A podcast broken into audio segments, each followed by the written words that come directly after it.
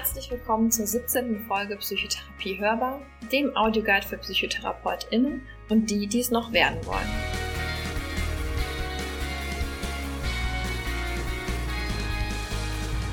Vielleicht studierst du aber auch erst Psychologie oder willst einfach so einmal erfahren, was in einer Psychotherapie passiert. Auch dann bist du hier richtig. Im Psychotherapie Hörbar stellen wir euch kognitiv-verhaltenstherapeutische Techniken zu verschiedenen Situationen der Psychotherapie vor. Hierzu gibt es Rollenspiele und ganz viele Anekdoten aus unseren eigenen Erfahrungen als Therapeutinnen. Mein Name ist Vanessa Wolter. Heute sind noch mit dabei Karin Pertes. Hallo.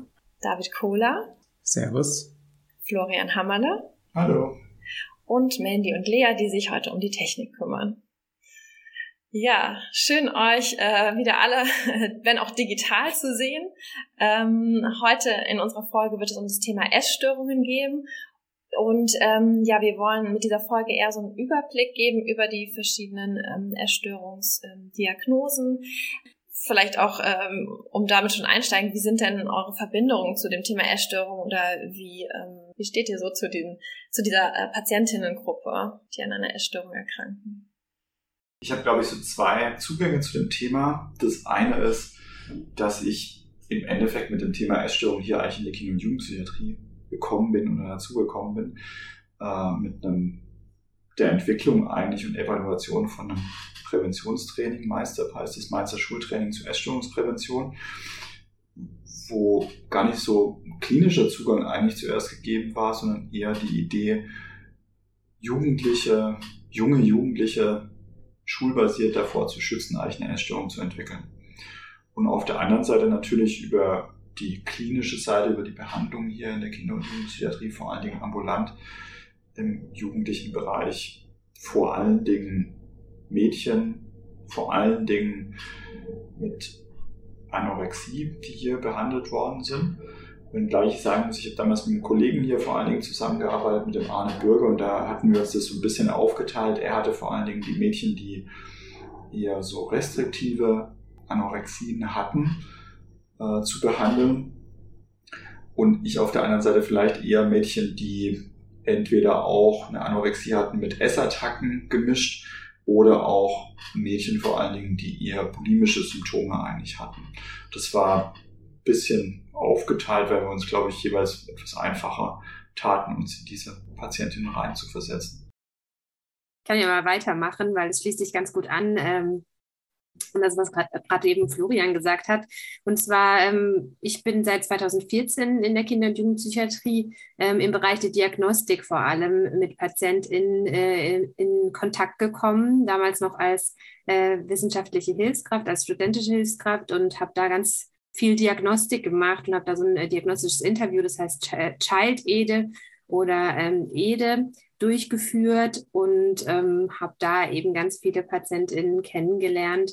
Und ähm, ja, fand das damals auch ganz schön herausfordernd, muss ich sagen, weil äh, das nicht immer ganz einfach war, aber habe dann da auch ganz viel über Gesprächsführungsstrategien äh, kennengelernt und kann davon jetzt auch noch profitieren. Und jetzt im Erwachsenenbereich ähm, behandle ich auch PatientInnen mit äh, Essstörungen, ähm, hier auch eher aus dem polemischen Bereich aktuell, ähm, eher weniger ähm, anorektische Patientinnen. Genau, oder Binge-Eating-Störung kommt ja auch ähm, häufiger vor. Ja, mein Zugang kam auch eher über die Wissenschaft erstmal, weniger über die Behandlung zu den Essstörungen. Ich finde es einfach aus wissenschaftlicher Sicht extrem ähm, spannend zu sehen, wie Menschen es schaffen, über so lange Zeit ihr Essverhalten einzuschränken oder zu verändern und es aufrechtzuerhalten. Essen und, und Nahrungsaufnahme sind ja Dinge, die alle Menschen machen, die wir auch machen müssen ich möchte gerne das einfach verstehen und nachvollziehen können, wie ähm, Menschen das schaffen, das über eine gewisse Zeit aufrechtzuerhalten und ja, welche ähm, Funktion das Verhalten bei ihnen auch dann im Leben einnimmt. Und im Rahmen der Ausbildung zum Kinder- und Jugendlichen-Psychotherapeut ähm, habe ich dann auch Patientinnen mit Essstörung behandelt, vorrangig eben mit Anorexia nervosa. Das ist immer so in den Ambulanzen so ein bisschen eine Patientengruppe gewesen, die eher mit Vorsicht ähm, aufgenommen wurde oder wo sich viele Kolleginnen und Kollegen nicht so rangetraut haben. Und äh, da ich ja eben diesen wissenschaftlichen Background hatte, war ich dann immer der, der das natürlich äh, dann machen musste oder machen durfte. Und äh, nach ja, einiger Zeit hat es mir auch wirklich Spaß gemacht und ähm, finde es eine sehr angenehme Arbeit mit äh, diesen Patienten, trotz aller Schwierigkeiten in der Therapie, auch weil man eben ja Fortschritte sehr gut sehen kann und ähm, ja, einfach wenn, wenn man dann Patientinnen oder auch Patienten hatte, die es geschafft haben, aus einer Erstörung rauszukommen, das ist schon wirklich beeindruckend. Ja, also mir geht's ja bei vielem ähm, so wie euch. Also ich habe auch äh, Verbindungen oder bin auch im Meister tätig, das hat daher auch die Verbindung, aber ich habe auch im Schwerpunkt, im Rahmen meiner Aus also im Rahmen meiner Ausbildung im Schwerpunkt mit Essstörungspatientinnen gearbeitet und ich finde die Therapie schon auch besonders spannend und auch sehr herausfordernd, auch von therapeutischer Seite. Das ist auch so das, was ihr jetzt auch beschrieben habt, weil auch, ähm, finde ich, die PatientInnen häufig mit so einer Ambivalenz zur Essstörung eben in die Therapie ähm, kommen. Und ne, Karin, so wie du das gesagt hast, man kann auch echt so in Bezug auf Motivations- und Commitmentarbeit ähm, viel lernen. Ähm, und ja, ich finde es auch spannend, diesen Prozess dann äh, zu begleiten. Mhm. Vielleicht können wir auch an der Stelle einfach uns äh, schon mal so die einzelnen Essstörungsdiagnosen ähm, äh, anschauen, die es da so gibt Vielleicht können wir einfach mal bei der Anorexia nervosa starten. Das ist vielleicht auch so ein bisschen, äh, ja, vielleicht so die populärste Essstörungsdiagnose, ähm, umgangssprachlich auch bekannt als Magersucht, ähm, bei denen die Patientinnen, ähm, ein, bei denen es zu einem starken Gewichtsverlust kommt oder vielleicht bei Kindern man von einer fehlenden Gewichtszunahme spricht. Dieser Gewichtsverlust ist ähm, selbst herbeigeführt durch äh, Vermeidung Fettmachen oder vermeintlich fettmachender Speisen, also ein sehr, sehr restriktives Essverhalten und ähm, die Betroffenen nehmen sich selbst häufig als äh, zu fett wahr, also sehen sich ähm, vielleicht ganz anders, als sie tatsächlich objektiv von uns äh, von außen gesehen werden und haben eben eine ganz starke Angst davor, zu dick zu werden. Wenn wir jetzt noch so auf Kriterienebene so im ICD-10 bleiben, da ähm, gab es als ähm, D-Kriterium immer noch die endokrine Störung, also eine ähm, Störung der Hypothalamus-Hypophysen-Gonaden, also dass es zu einer Hormonstörung kommt, zum Beispiel bei weiblichen Personen zum Ausbleiben der Periode. Ähm, das ist tatsächlich ein Kriterium, was es jetzt im ICD-11 so nicht mehr gibt.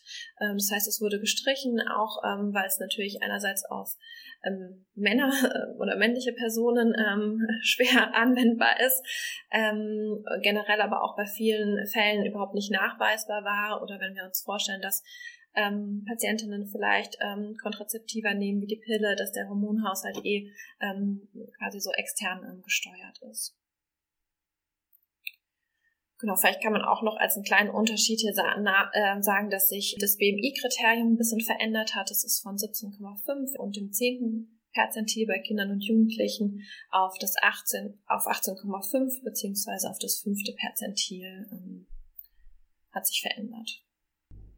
Das ist eigentlich eine total spannende Sache, muss man sagen, weil wir bei allen Kriterien, wir kommen dann nachher noch zu den anderen Essstörungsdiagnosen, Bulimia nervosa, zu Binge-Eating-Störung. An sich sind die Kriterien überall etwas laxer geworden und etwas schwächer geworden, dass schneller eine Störung vergeben werden kann.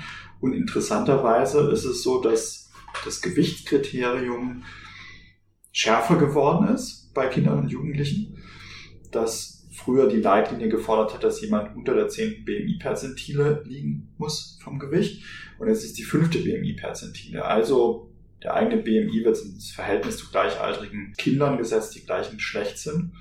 Und dann ist es so, dass früher 90 Prozent einen gleichen oder höheren BMI aufgewiesen haben und jetzt wird gefordert, dass 95 Prozent einen gleichen oder höheren BMI aufweisen. Das finde ich schon ganz spannend. Das ist eine Entwicklung, die man im DSM-5 vor 2000, ja, 2013 auch schon ein bisschen gesehen hat. Die hatten das schon vorweggenommen, jetzt ist auch ins ICD-11 reingekommen. Das finde ich spannend, dass wir da eher strenger geworden sind.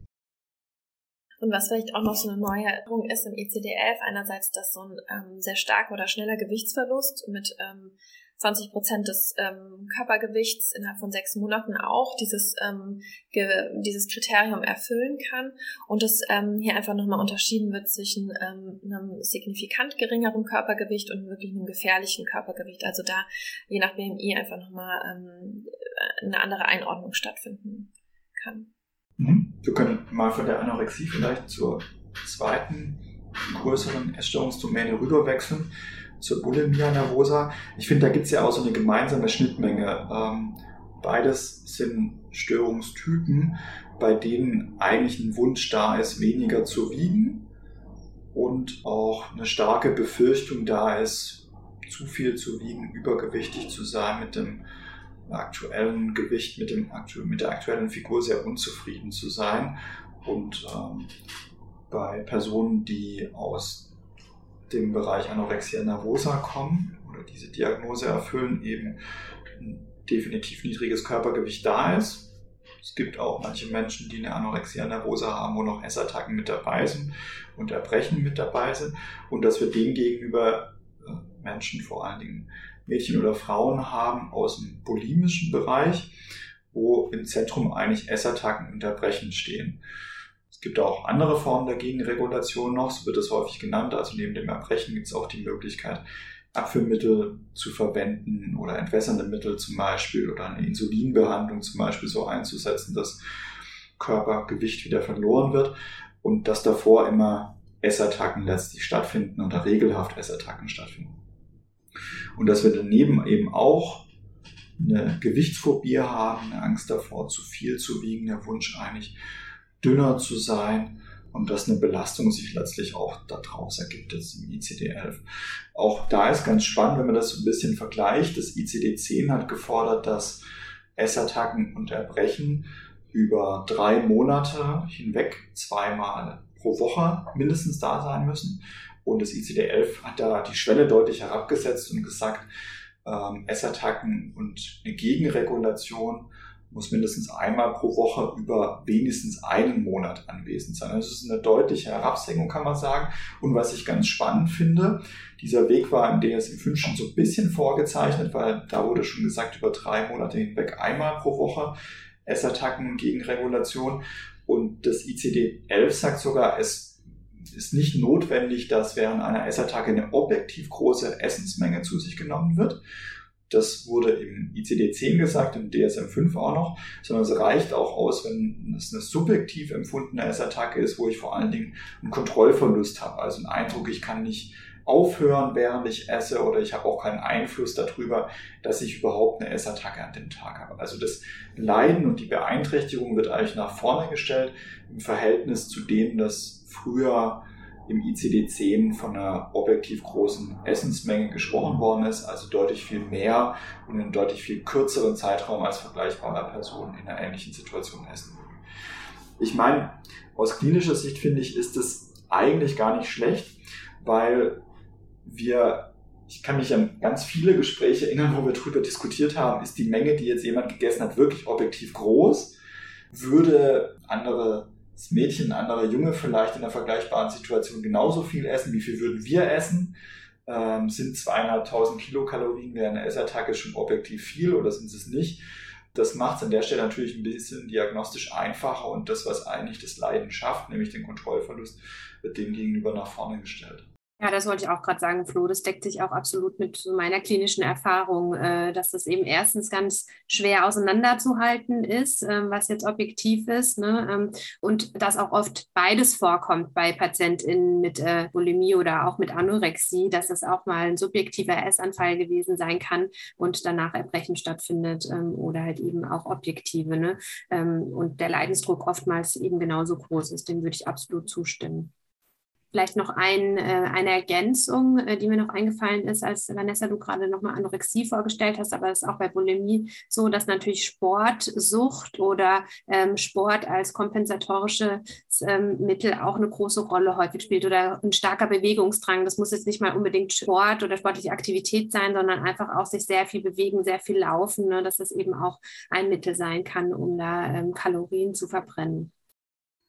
Ja, vielleicht können wir dann nochmal auf die äh, dritte Essstörungsdiagnose, die vielleicht auch ein bisschen unbekannter ist, nämlich die Binge-Eating-Störung schauen. Und zwar haben hier die Betroffenen auch Essattacken, ganz ähnlich wie bei der Bulimie, außer dass ähm, die Personengruppe hier keine kompensatorischen äh, Maßnahmen nach den Essattacken durchführt, wie zum Beispiel eben Erbrechen, exzessiver Sport, Abführmittel ähm, vielleicht ähm, zu benutzen und hier ähm, häufig äh, es dazu führt, dass die ähm, Patientinnen einfach mit dem Gewicht, im, vielleicht auch ähm, Übergewichtsbereich oder auch im, äh, bis hin zum adipösen äh, Bereich sind was ja hier gar nicht irgendwie so aufgeführt ist im ICD-11, auch ähm, was du gerade angesprochen hast, ne, dass vielleicht Menschen sind, die leicht übergewichtig sind, muss auch nicht sein, aber es kann sein, mhm. dass halt auch oft bei Patienten, zumindest aus meiner klinischen Erfahrung, auch schon Diätwunsch da ist und dass sich diese Patientin-Gruppe äh, auch viel mit dem Körper und dem Aussehen beschäftigt, was jetzt so in den Kriterien jetzt ähm, sich nicht wiederfindet, was man aber, finde ich, in der Behandlung absolut beachten sollte, weil das natürlich auch hier wiederum dazu führt, dass Essen eingespart wird und dann das wiederum Essanfälle begünstigt. Ja, also so erlebe ich das tatsächlich auch in der Praxis auch, dass Patientinnen auch dann ähm, also mit diesem Störungsbild häufig vielleicht ähm, beim Frühstück zum Beispiel sehr, sehr restriktiv essen, dann eine lange Periode haben, in der sie ähm, nichts essen und dann äh, vielleicht ähm, ganz natürlich so ein ähm, starkes Verlangen entsteht und es vielleicht zum Essanfall kommt und man allein durch so eine regelmäßige Mahlzeitenstruktur hier auch schon ganz schön viele Essanfälle ähm, reduzieren kann. Das ist sicherlich etwas, was so diese drei Essstörungen, die wir jetzt vorgestellt haben, etwas abgrenzt von den anderen Essstörungen, die es auch in der ICD-11 und äh, im DSM-5 gibt.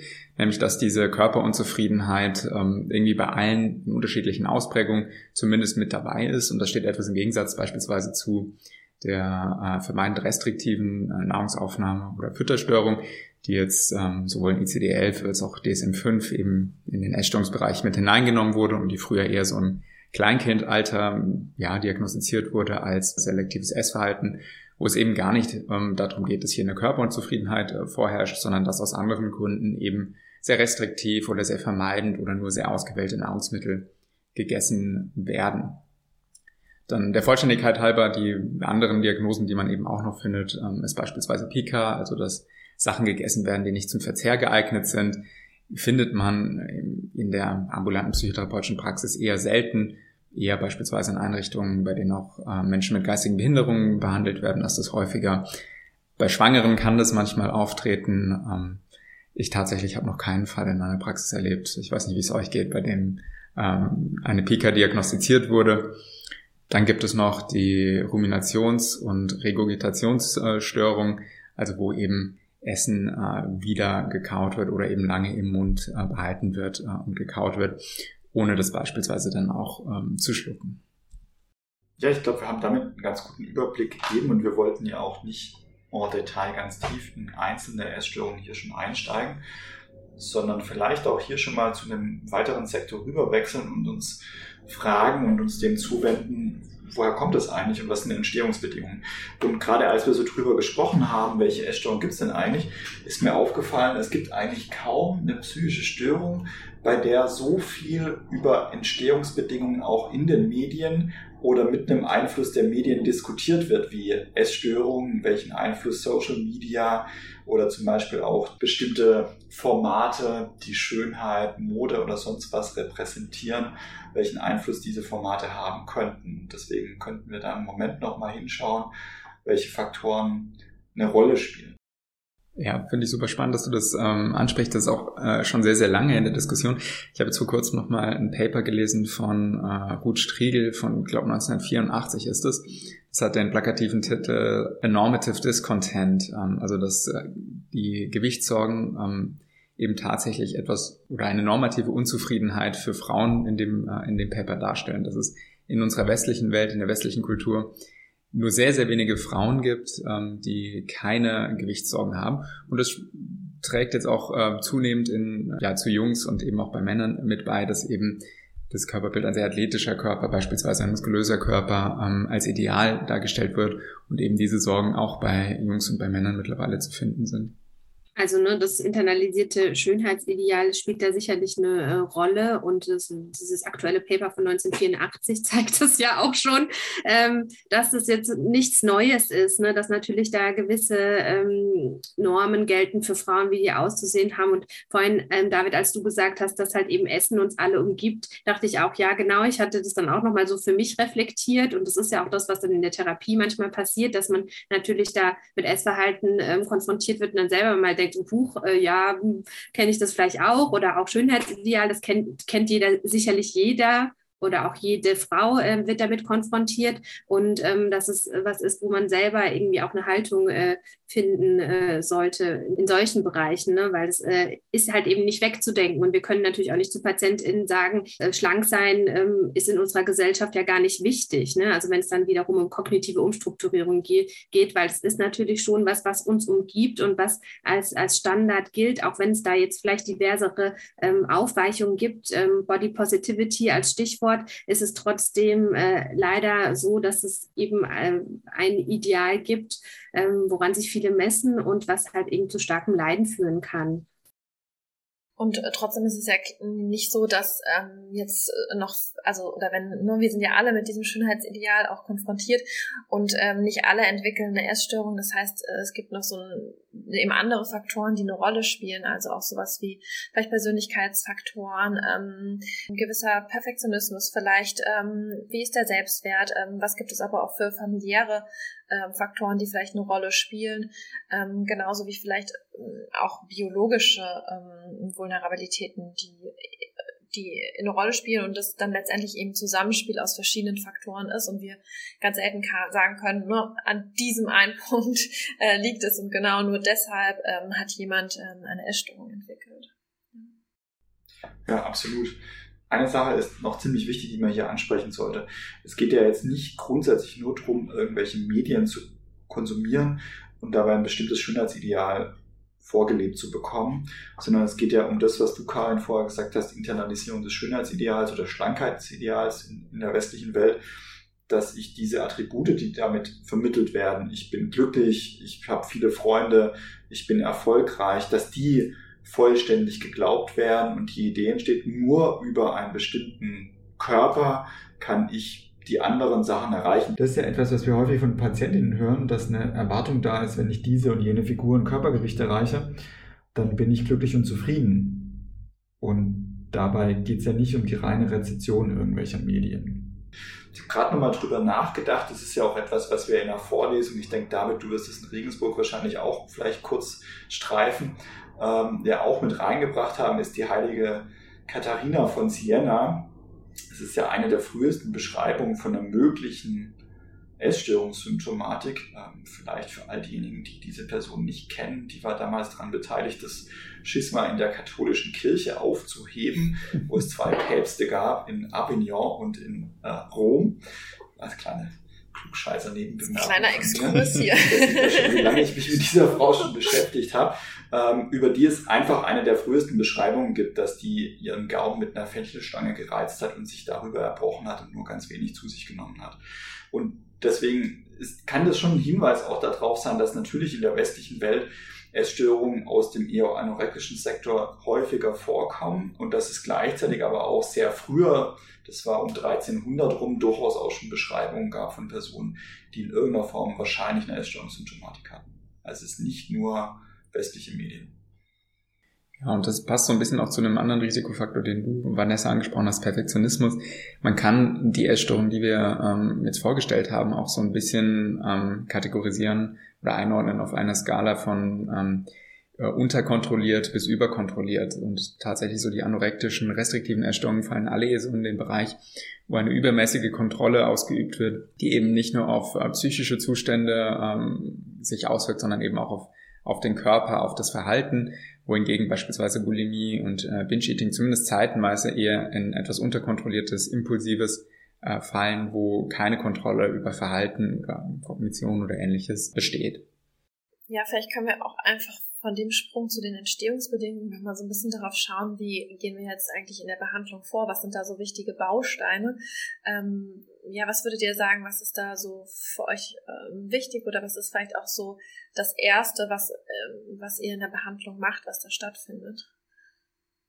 Also ich muss sofort dran denken, also wir sollten Patienten ganz demütig begegnen und ganz wertschätzend sein. Weil vorher ist die Ambivalenz schon angesprochen worden und ich glaube, das ist bei sehr vielen Patientinnen und Patienten der Fall aus unterschiedlichsten Gründen. Bei Patientinnen und Patienten, die vielleicht eine Anorexia nervosa haben, wirklich der Wunsch, noch viel dünner zu sein. Und wenn ich mir jetzt selber vorstelle, dass ich zum Beispiel den Eindruck habe, auch mit dem Gewicht, was ich jetzt habe, bin ich eigentlich mega übergewichtig und jetzt sitzt da jemand vor mir und sagt mir, ey, du musst zunehmen, würde ich aber erstmal sagen, das ist doch Quatsch, was du hier erzählst. Ne? Würde es nicht glauben, hätte keine Einsicht da drin. Und stattdessen sollten wir, glaube ich, sehr wertschätzend damit umgehen und fragen, wie siehst du dich selber? Wie ist es vielleicht auch entstanden? Wie kam es dazu, dass dieses Körpergewicht da ist? Welche Wünsche sind da? Wohin willst du da kommen?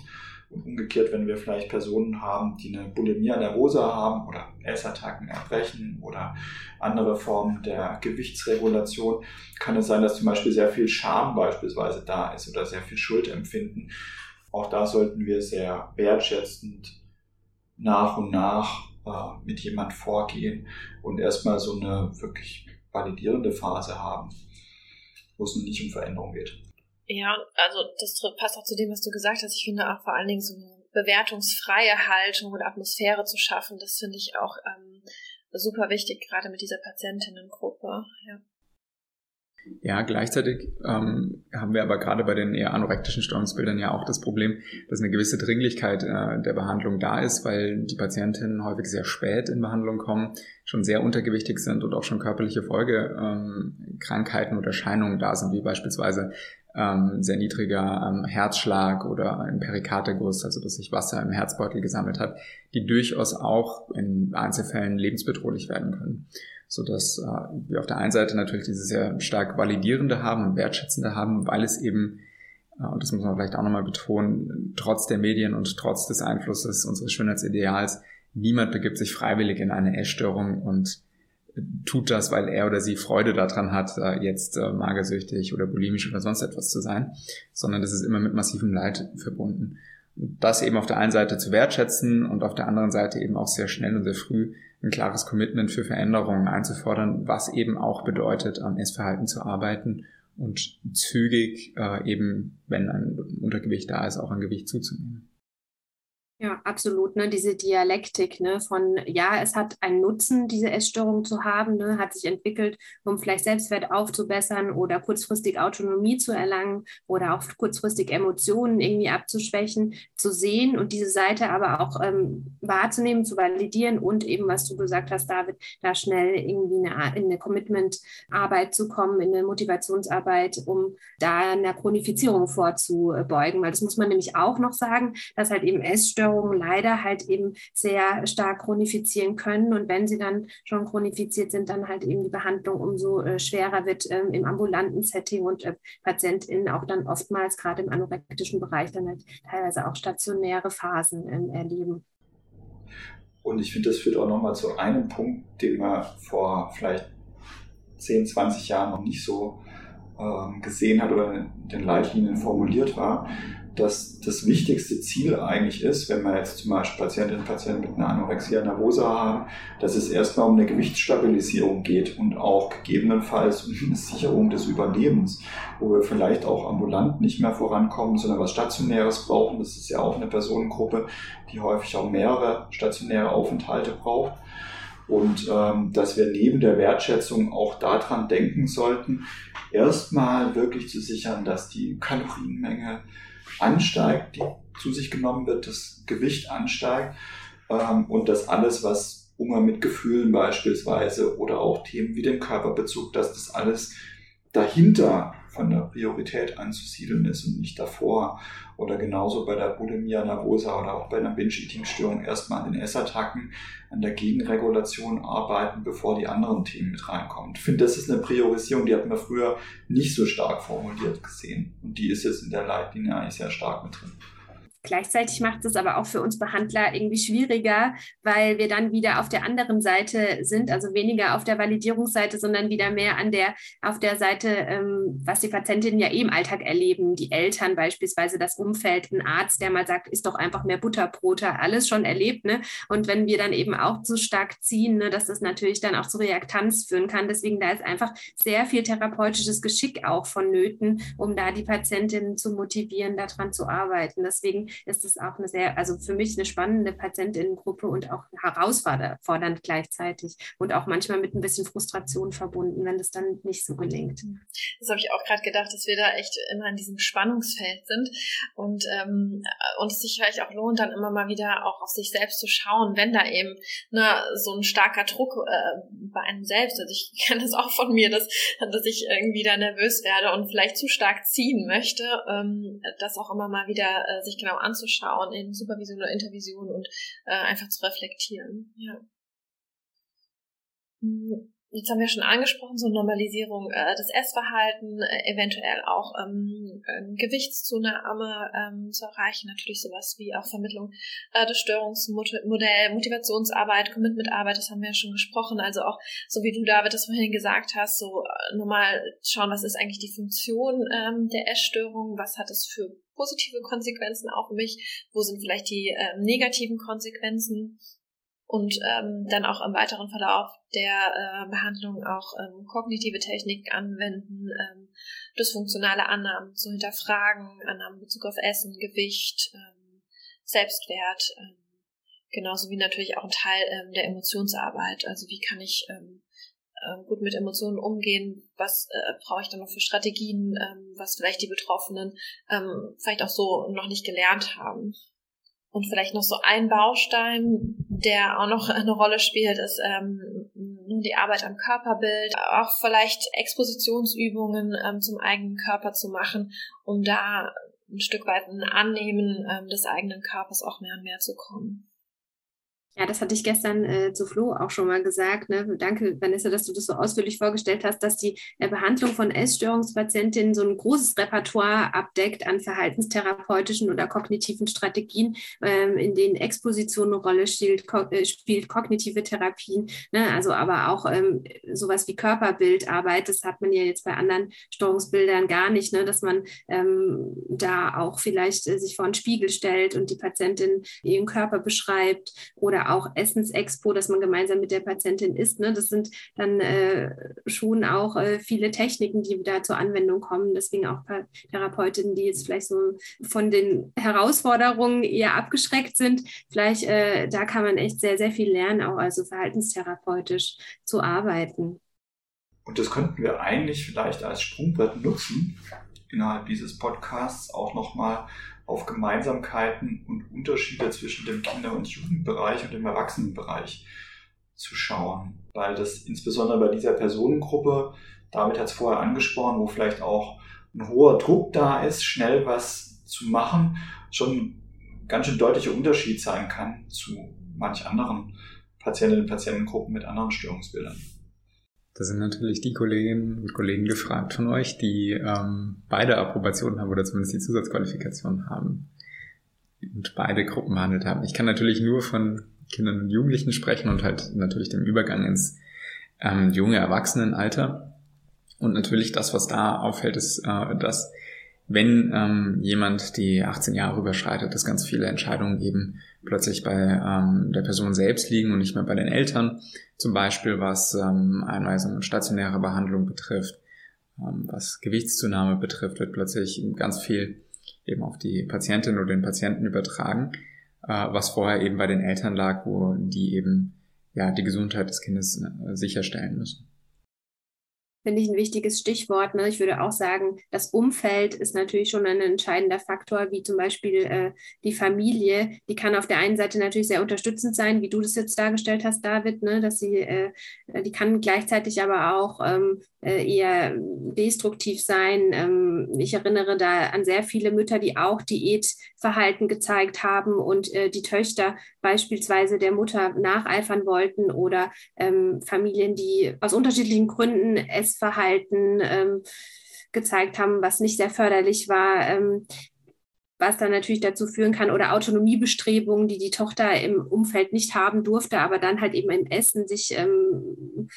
erkämpft hat. Ne? Also das können alles Sachen sein, die es auch erschweren können im KJP-Bereich, ähm, dass die Eltern da nicht immer ähm, mit an einem Strang ziehen, beziehungsweise äh, da ihre eigenen Vorstellungen haben und gleichzeitig aber eben auch ähm, sehr förderlich sein können für die Gesundung von Kindern und Jugendlichen in dem Bereich. Hm, ich stelle mir auch vor, also ich kann jetzt nur aus ähm, der Erwachsenensicht sozusagen sprechen, aber ähm, ich stelle mir vor, dass eben Patientinnen, die äh, im Erwachsenenbereich äh, zur Therapie kommen, vielleicht an manchen Stellen schon eine etwas höhere Motivation, zumindest vielleicht zur Therapie, vielleicht noch nicht unbedingt zur Veränderung, aber vielleicht zur Therapie mitbringen, als das vielleicht im Kindes- und Jugendbereich der Fall ist.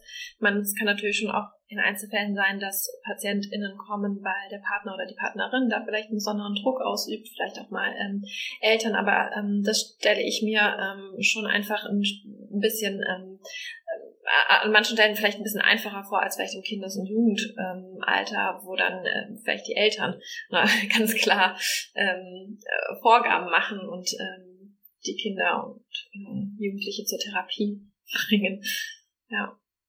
Also ich würde sagen, dass ein Faktor auch noch ist, wie stark empfinden wir selber Verantwortung für jemanden. Und ähm, da ist es im Erwachsenenbereich nicht unbedingt einfacher, aber es ist natürlich so, dass ich Leute vor mir sitzen habe, die voll entscheidungsfähig, mündig sind und alles dürfen sich, wie du gesagt hast, für eine Therapie entscheiden oder möglicherweise auch dagegen. Wir haben weniger Einflussmöglichkeiten darauf, Behandlung auch gegen den Willen von jemandem zum Beispiel im Essstörungsbereich zu machen. Aber gleichzeitig kann das vielleicht auch damit verbunden sein, dass wir uns weniger verantwortlich fühlen, weil wir es auch sind. Und umgekehrt haben wir vielleicht im jugendlichen Bereich eine Personengruppe, die initial vielleicht wirklich eine sehr geringe Krankheitseinsicht hat. Und wir sehen von außen aus Behandlungsperspektive, vielleicht von anderen Verläufen, die wir kennen oder auch von den körperlichen Folgen, die schon da sind, eine sehr hohe Notwendigkeit, dass jetzt eigentlich eine Behandlung schnell gut stattfinden sollte. Und ähm, ich muss schon sagen, jetzt in meiner therapeutischen Arbeit, obwohl ich wirklich sehr gerne mit dieser Patienten Patientengruppe arbeite, gibt es wenig Personen, wo ich so ein hohes Druckempfinden oder Verantwortung habe, wie zum Beispiel Patientinnen im Jugendlichen oder auch im älteren Kindesbereich mit einer Anorexia nervosa. Das erlebe ich sonst eher nur mit Personen, die vielleicht eine sehr ausgeprägte Suizidalität oder schwer, schweres selbstverletzendes Verhalten zum Beispiel haben. Ähm, und das ist natürlich eine Herausforderung, das gut zu integrieren und dadurch auch nicht irgendwie vermeiden zu werden oder gleichzeitig vielleicht auch zu viel zu arbeiten und zu schnell eine Veränderung zu wollen. Ich glaube, was noch ein besonderes Thema ist, ist halt, ähm, dass bestimmte Behandlungselemente, aber das ist jetzt unabhängig davon, ob das ähm, Kinder, Jugendliche oder Erwachsene sind, dass bestimmte Behandlungselemente für männliche Therapeuten nicht möglich sind. Vorher ist zum ja. Beispiel Spiegelexposition angesprochen worden oder andere Formen, wo es um Arbeit mit dem Körperbild zum Beispiel geht. Das ist natürlich schwierig, da wird der David sicher auch zustimmen. Und das ist für uns nicht möglich, sondern das muss an jemand abgegeben werden. Gleichzeitig kann es natürlich auch eine Chance sein, wenn wir vielleicht eine Körpertherapeutin mit dabei haben, die diesen Part übernimmt, dass es gar nicht so ein Bestandteil der Psychotherapie ist, sondern dass das halt ein eigener Sektor sein darf, wo dann Elemente wie Tanzen, oder sonstige Möglichkeiten, stärker in Kontakt mit seinem Körper eigentlich zu kommen, mit reinkommen können, wovon ich jetzt zum Beispiel psychotherapeutisch auch keine große Ahnung habe. Ja, das ist sicherlich richtig. So die klassische Spiegelexposition in Unterwäsche vorm Spiegel stehen und beschreiben, das machen wir natürlich mit weiblichen Patientinnen jetzt nicht als Männer. Es gibt natürlich schon andere Möglichkeiten, die man da machen kann. Also ich hatte beispielsweise mal eine Patientin, die dann selbst mit mir überlegt hat und für sich ähm, Übungen überlegt hat, zum Beispiel im Bikini ins Freibad zu gehen, was sie sehr lange vermieden hat. Das geht zum Beispiel problemlos als Expositionsübung. Ähm, manche Sachen kann man machen, ähm, dass man zum Beispiel äh, bestimmte Körperteile eben abfilmt mit der Videokamera und äh, sich das anschaut und beschreibt das ist äh, durchaus auch möglich. Es hat auch Vorteile, finde ich, äh, gegengeschlechtlich in der Behandlung bei Erstauung zu sein, weil vieles von diesen Vergleichen, die eben diese äh, Patienten auch machen, ähm, also sich im Vergleich zu dem Körper eines anderen ähm, in aller Regel abzuwerten, ähm, das fällt natürlich weg, wenn äh, ich jetzt eben in dem Fall ein Mann bin und äh, eine weibliche Patientin vor mir habe was zumindest finde ich am Anfang ähm, der Therapie im Bereich Validierung, Commitmentarbeit einiges leichter macht, weil so eine Komponente einfach vollkommen rausfällt. Ähm, ich würde gerne noch mal einen Punkt äh, nochmal nennen, der schon so angeklungen ist, gerade bei dir, Flo, nämlich äh, zum Beispiel Körpertherapie, ähm, was ich auch noch wichtig finde, vielleicht auch nochmal mehr in der Unterscheidung bei Kindern und Jugendlichen, wobei ich das bei beiden sehr wichtig finde, ist so eine multimodale Therapie, auch mit äh, Ärztinnen und Ärzte, dass äh, Patientinnen natürlich ähm, äh, dort vielleicht auch gewogen werden, dass man das auslagert ähm, oder auch eben die ganzen Werte, die Blutwerte äh, untersuchen lässt regelmäßig oder ähm, andere Vitalwerte in dem Moment, weil ähm, hier ja auch immer äh, der Körper eine ganz große Rolle spielt, also auch von der Körpergesundheit. Ähm, und das würde ich sagen, ist auch bei beiden sehr wichtig, aber bei Kindern und Jugendlichen noch wichtiger, ähm, dass man darauf achtet. Ja, super wichtig. Ähm, vielleicht ist es an der Stelle auch ein ganz guter Punkt, ähm, um zu unserem Rollenspiel überzugehen. Ähm, und da möchten wir nämlich mit euch oder euch gerne anhand einem Beispiel mal den, so ein Erklärungsmodell bzw. auch den Teufelskreis der Bulimie veranschaulichen. Gut, dann sollten wir vielleicht noch ein paar kleine Eckdaten mhm. zu einer idealisierten Patientin geben. Natürlich ist es weit entfernt von allen Patientinnen, die wir jemals in Behandlung hatten, sondern zusammengesetztes Fallbeispiel. Mhm. Vanessa, vielleicht kannst du ein paar Stichworte geben zu Anna, wie wir sie genannt haben. Mhm, genau, ich ähm, bin Anna in dem Fallbeispiel, bin so 17 Jahre alt, habe ein BMI von 22 und ähm, genau, ich leide unter Essattacken seit ungefähr einem halben Jahr, habe die so mindestens zweimal in der Woche. Ähm, genau, da esse ich wirklich so das Fünffache meiner normalen Portion, ähm, habe da total das Gefühl, die Kontrolle zu verlieren ähm, und danach ekel ich mich total, mich selbst, empfinde große Scham, ähm, habe auch eine Angst äh, davor, dick zu werden. Ähm, genau, habe jetzt einen Schulwechsel hinter mir, war erst auf der Realschule, bin jetzt äh, aufs Gymnasium gewechselt, um da das Abitur zu machen und ähm, genau, vielleicht das erstmal so als äh, ein paar Informationen, Eckdaten zu mir. Mhm. Und ähm, jetzt können wir uns ja vorstellen, dass Anna sich in der Diagnostik- und Behandlungsphase befindet, aber noch relativ am Anfang ist. Und es geht jetzt letztlich darum, ein gewisses Verständnis zu entwickeln dafür, wie kommt es eigentlich zu den Essattacken, zu der Gegenregulation, sowohl für dich als auch aus therapeutischer Sicht, das zu verstehen und im Idealfall würden wir dabei einen Teufelskreis herausarbeiten und das werden wir sehen, was passiert. Mhm. Dann nimm dir doch einen Moment Zeit, dich in die Anna reinzufühlen und wir können uns ja vorstellen, dass das keine Ahnung, dritte, vierte Stunde wäre, die wir gemeinsam miteinander hätten, wo es darum geht, die vor allen Dingen aufrechterhaltenden Bedingungen eigentlich zu verstehen, dieser Polygamie. Ja, gut. Hallo Anna, schön, dass du wieder da bist diese Woche. Hallo. Ähm, wenn du dich nochmal an die letzte Stunde erinnerst, wir hatten darüber gesprochen, mal vielleicht ein Stück besser gemeinsam zu verstehen, wie es eigentlich zu diesen Essattacken kommt mhm. und was, alles, was danach passiert.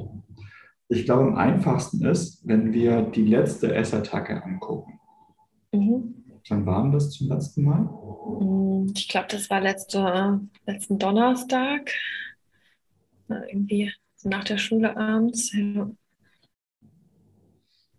Letzte Woche Donnerstag nach der Schule abends. Welche Zeit war das so ungefähr? Mm, ja, ich glaube, das war so.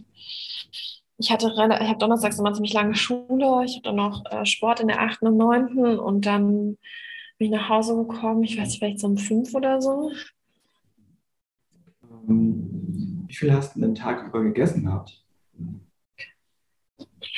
Ja, ich habe gefrühstückt und hm, jetzt muss ich mal überlegen, es ist schon auch irgendwie so lange her, kann ich mich gar nicht mehr so daran erinnern, was ich alles gegessen habe.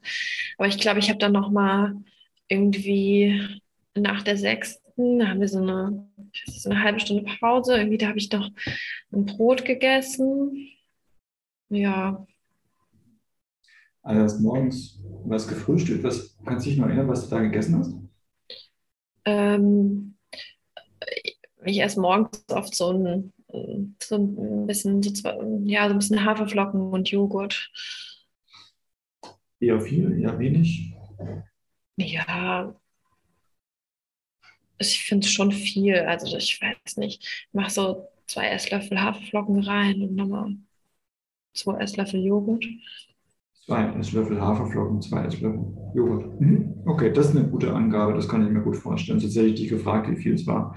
Mhm. Okay, das war das Frühstück und dann hast du gesagt, nach der sechsten Stunde ein Brot noch, ne? Mhm. Ja, so, ich habe so ein Brot, so eine Scheibe mit Frischkäse dabei gehabt.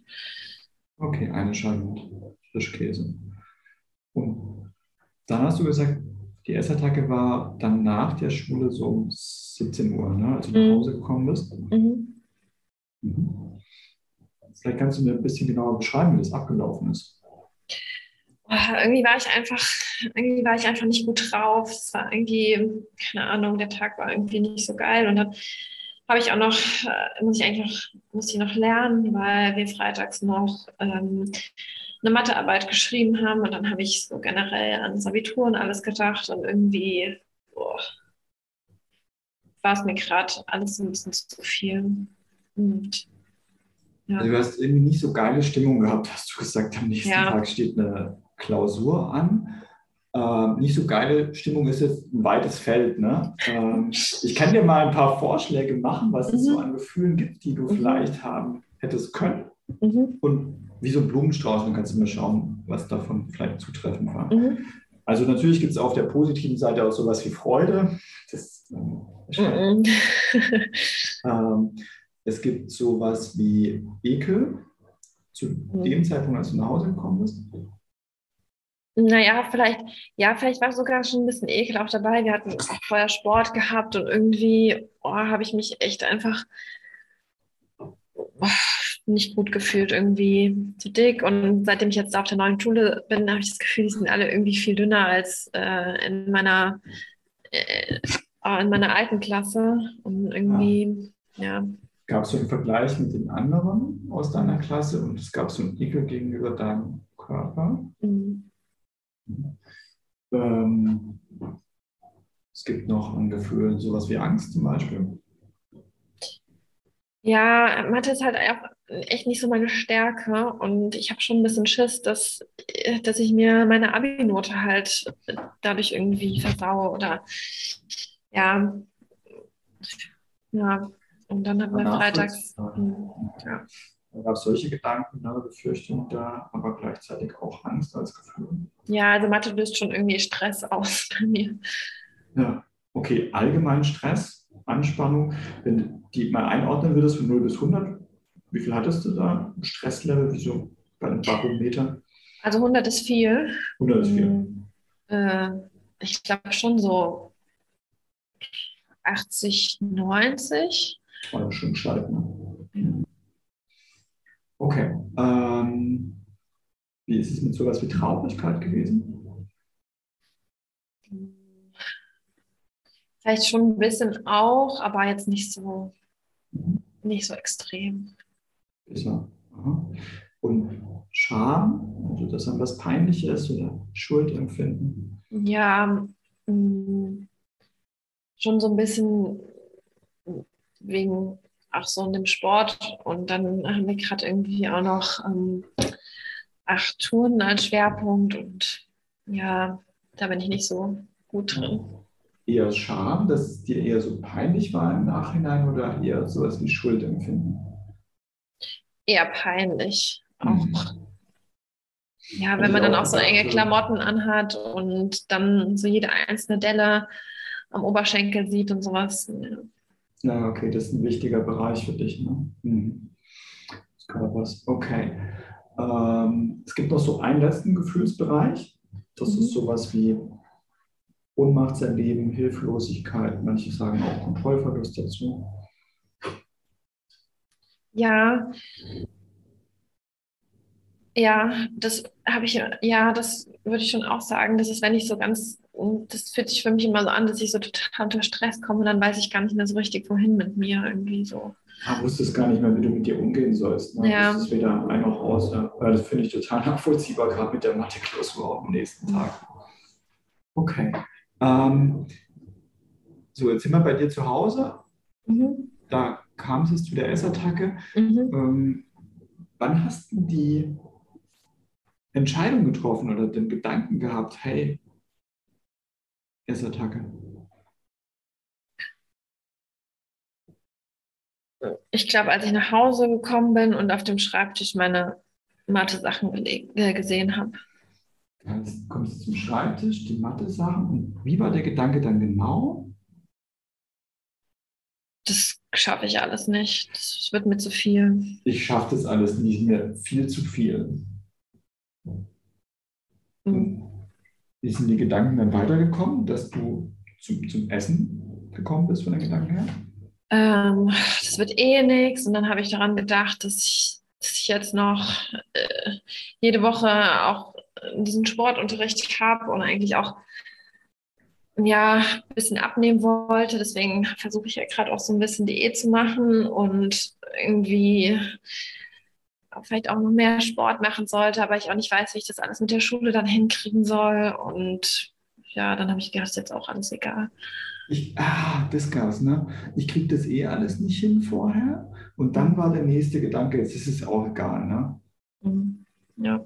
Was hast du denn dann gemacht? Und dann bin ich an den Kühlschrank gegangen, habe mal geguckt, was da noch alles so drin war. Und dann war noch ein paar Nudelreste von gestern Abend und in der Schokolade war noch ein bisschen Schokolade. Okay. Da würde ich dich gern bitten, dass wir beim nächsten Mal noch mal ein bisschen genauer hingucken, was war das alles, um zu verstehen, was da alles in einer Essattacke mit drin ist. Aber wir spulen mal schon ein bisschen vor. Mhm. Ähm, Jetzt, als du da angefangen hast, das zu essen, alles, was da war, was ist denn da mit diesem ganzen Gefühlswirrwarr gewesen, den du da hattest? Na, du hast ja gesagt, Angst war da von Mathe, ähm, es war sowas wie Scham da, es war auch totales Stresserleben, 80 bis 90 hast du gesagt. Äh, du hast auch ein Ekelempfinden gegenüber dem Körper gehabt, ne? hast da auch an diese Vergleichsgeschichten aus dem Sportunterricht gedacht. Und als du jetzt angefangen hast mit der Essattacke, wie war es denn da mit den Gefühlen? Besser irgendwie, erstmal, ja. Ich war, habe mich jetzt halt nicht so damit beschäftigt. Ich habe mit Essen beschäftigt.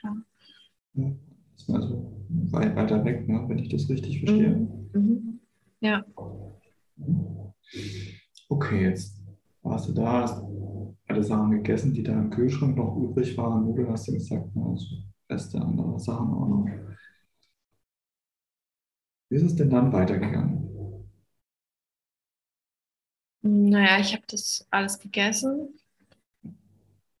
Und dann. Ja, die Gefühle so ein bisschen beruhigt eigentlich, ne? wie du es berichtet hast. Ja, ne? mm, ja, ja, aber dann fast danach eigentlich noch schlimmer, ehrlich gesagt. Also dann habe ich mich echt richtig, richtig schlecht gefühlt und habe mich total geschämt und Ja, Ja. super. Das hast du echt genau beobachtet. Scham ist ein starkes Gefühl gewesen. Welche Gedanken waren da da? du hast überhaupt keine Disziplin. Äh, wie sollst du das jetzt alles schaffen, auch mit, mit der Schule jetzt? Ähm, jetzt habe ich so viel äh, Zeug gegessen. Da werde ich, also ja, wenn ich so viel esse andauernd, dann gehe ich noch auf wie so ein, keine Ahnung, Hefeklops oder so. Hast du da so eine bildhafte Vorstellung davon gehabt? Mm. Also so, wie wenn du dich von außen gesehen hast? Diesen Hefeklops, was du eben beschrieben hast? Ja. Nee, ich sehe mich dann schon mit so richtig, richtig dicken Fettrollen, so fetten Oberschenkeln.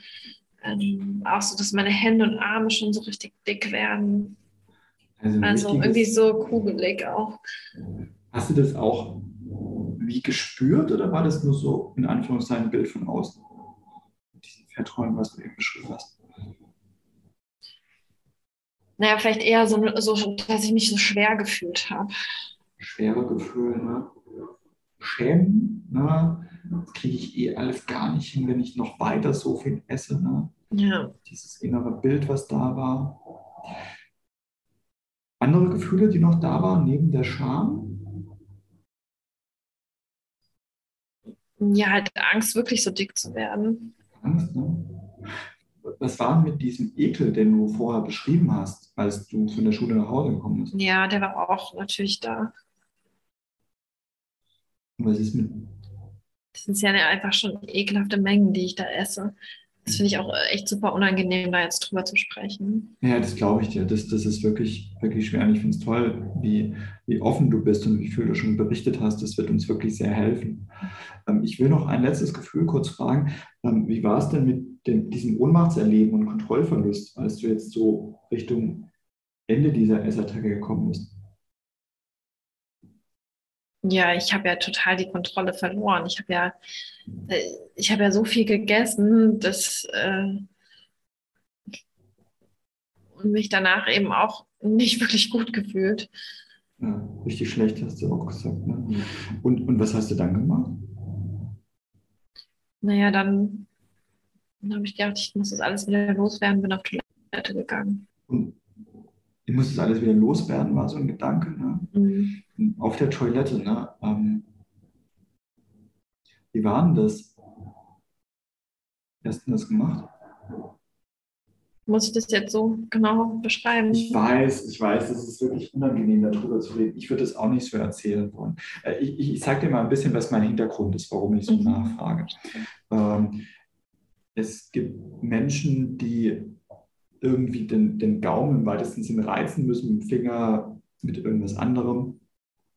Und es gibt manche Menschen, die empfinden zum Beispiel so einen starken Ekel, dass das schon sehr automatisiert eigentlich abläuft ne? und dass sowas gar nicht notwendig ist. Das ist einfach nur mal wichtig für mich zu wissen.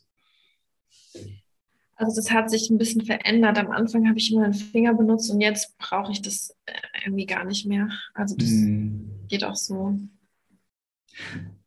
Als du Richtung Klo gelaufen bist, ne, ähm, gibt es da schon so eine Empfindung, jetzt muss ich gar nicht mehr viel machen, ne? das wird das eigentlich ziemlich automatisch ablaufen, dass ich das alles wieder rausbreche. Mhm. mhm. Ja. Ja. Also es ist, ja, ist erstmal dann erleichternd, das zu haben. Ja, danke dir. Ich weiß, es ist echt schwer, darüber zu reden. Ich finde es total mutig, wie offen du bist. Mhm. Ähm, lass uns doch mal hingucken, jetzt, nachdem du dich erbrochen hattest. Ne? Mhm. Was waren da mit diesen Gefühlen von Scham, hast du ja gesagt, total Kontrollverlust empfunden zu haben, super Ekel auch gegenüber dem Körper. Ja, also so halt irgendwie Erleichterung, also so, so halt im wahrsten Sinne des Wortes und irgendwie. Erleichterung, ja. Ähm, ja, so hatten wir vielleicht so ein bisschen wieder die Kontrolle zurückgeholt, würde ich sagen wieder Kontrolle da. Ne? Ja. Also viel unangenehmes Zeug geht weg. Ne? Ja, ja. Scham, Ekel, Kontrollverlust, Unkontrolle kommt zurück. Ja, ja. Mhm. Ja. Ja. Und da bin ich echt erstmal total äh, froh, dass äh, dieses ganze Essen einfach nur raus ist aus, aus mir. Frohe Erleichterung. Mhm spüren wir mal ein bisschen nach vorne, ähm, jetzt mit einem kleinen zeitlichen Abstand dann. Ja, ist halt irgendwie nicht so cool. Also ich meine, ich habe halt immer noch total Angst davor, dass ich halt, äh, dass diese Essattacken einfach immer wieder kommen. Und ähm, also das legt sich ja jetzt nicht nur nach dem einen Mal, ähm, wo ich dann erbrochen habe. Also ähm, irgendwie bleibt die Angst da und ist mir natürlich immer noch wichtig, nicht zuzunehmen. ja, das verstehe ich. Und wenn du es mal aus der Entfernung anguckst, wenn du solche Abläufe hast, ne, zuerst eigentlich den Wunsch, auch der mitschwingt, wenig zu essen, ne, die zwei Löffel Haferflocken morgens und ähm, zwei Esslöffel Joghurt, ein Brot mittags, ne, eher auch wenn es für dich viel ist, ne, objektiv wahrscheinlich eher eine geringe Nahrungsmittelmenge, dann Essattacke, Erbrechen dahinterher. Macht es eher wahrscheinlicher, dass es zu weiteren solchen Abläufen kommt oder führt es eher daraus, Weg zuerst eher ein bisschen zurückhalten zu essen, starke Gefühle, Essattacke, Erbrechen oder führt es eher tiefer rein? Naja, eher tiefer rein. Also das habe ich ja auch in den letzten Monaten gemerkt, dass es nicht weg, dass es nicht weggeht, sondern irgendwie eher noch schlimmer wird eigentlich. Machen wir hier vielleicht einen Stopp, weil das ist ja letztlich das, was wir eigentlich vorstellen wollten. Mhm. Es geht ja jetzt hier noch nicht um eine Lösung, sondern eher um Verständnis darum, wie läuft so eine Situation ab.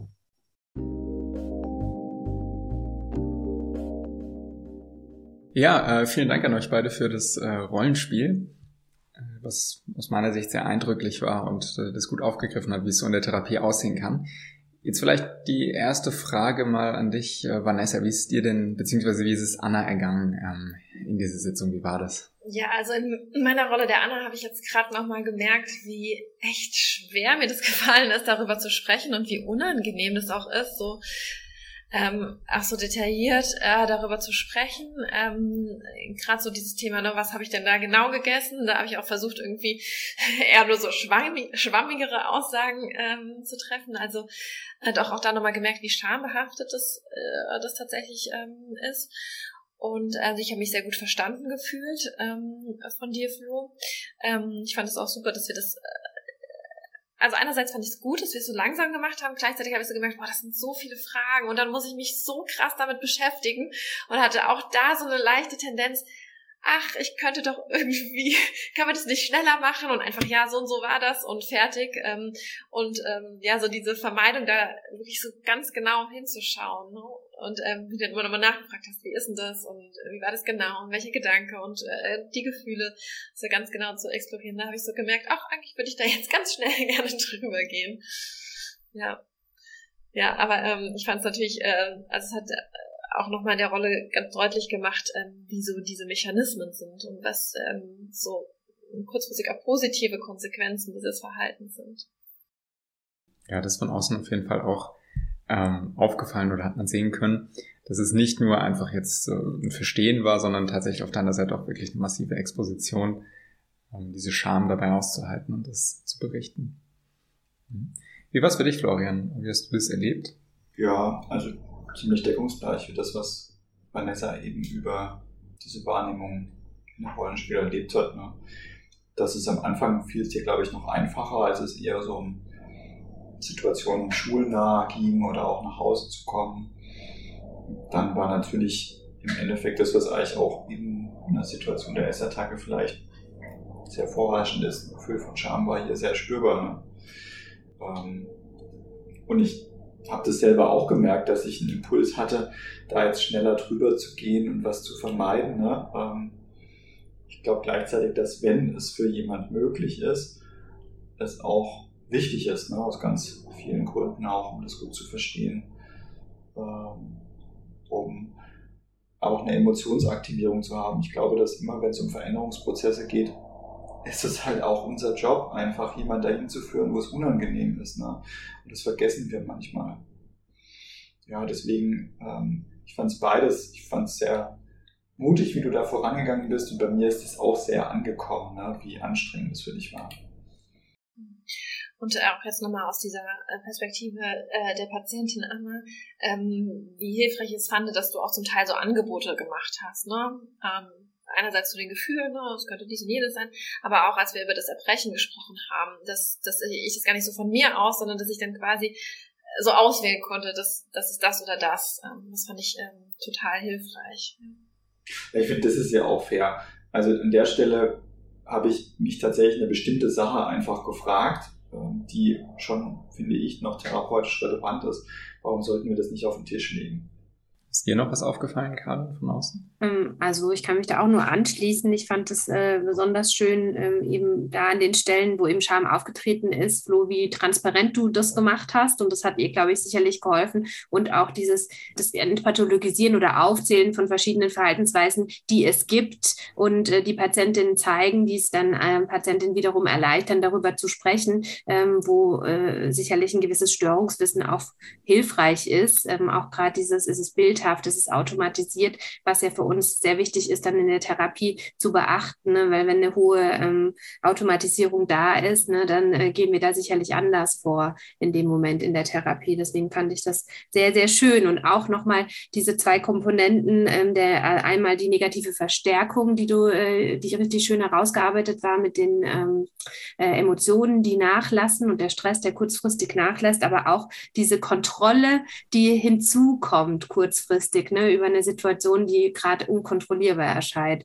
Das äh, fand ich sehr, sehr schön herausgearbeitet. Ja, damit sind wir ja relativ weit in dieser Folge schon fortgeschritten und was wir uns mit dieser Folge auch gedacht haben, ist wirklich einen groben Überblick zu geben. Genau, ihr könnt uns natürlich auch dazu gerne eine Mail schreiben unter podcast.unimedizin-mainz.de oder uns gerne ähm, auf äh, Social Media folgen unter psych-hörbar. Und dann bedanken wir uns äh, bei euch fürs Zuhören und ähm, sagen Tschüss, bis zum nächsten Mal. Danke, ciao. Bis dann. Ciao. ciao.